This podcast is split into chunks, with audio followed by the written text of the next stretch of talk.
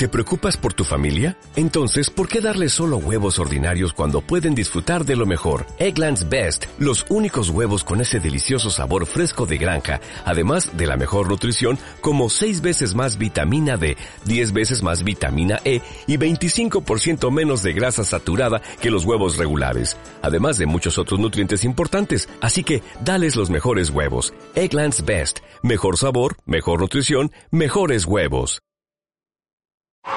Muy buenos días, ¿me regala por favor su nombre?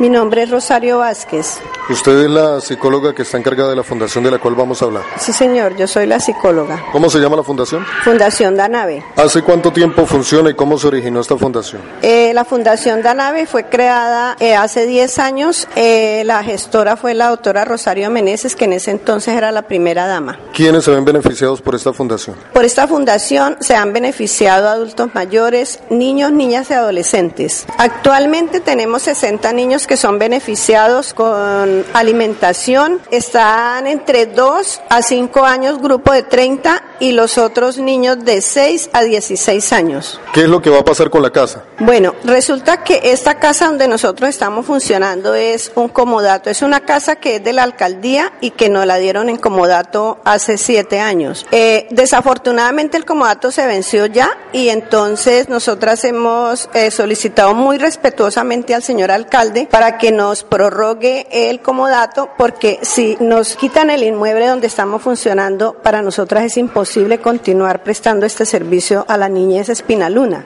¿Qué respuesta les han dado en la alcaldía? Eh, la respuesta eh, al comienzo que nos iban a reubicar para Villa Catalina, yo fui a hablar con el rector para mirar qué condiciones nos iban a, a dar para poder funcionar allá y pues la sorpresa que me llevé fue que el rector me contestó que allá no había disponibilidad porque antes ellos tenían unos grupos funcionando en el patio. El secretario de gobierno pues en un comienzo nos había prometido que nos iban a reubicar, pero ahorita la semana pasada recibimos un documento en el que se nos ordena que desocupemos el inmueble y pues parece ser que nos van a lanzar. No nos perjudicaríamos nosotras sino los niños que están recibiendo la ayuda. Son niños que estudian en las mañanas, que vienen al medio de almorzar y se quedan en el refuerzo de tareas. En la tarde se les da el refrigerio y se van para sus casas. Aquí a la fundación, a las instalaciones que están ubicadas en San Rafael, ¿han venido los funcionarios de la alcaldía? Vinieron el año pasado dos veces, en dos ocasiones se les explicó cuáles eran los programas que teníamos, después vino eh, un asesor jurídico y nos eh, dijo que teníamos que desocupar el año pasado, pero pues nosotras pasamos unos,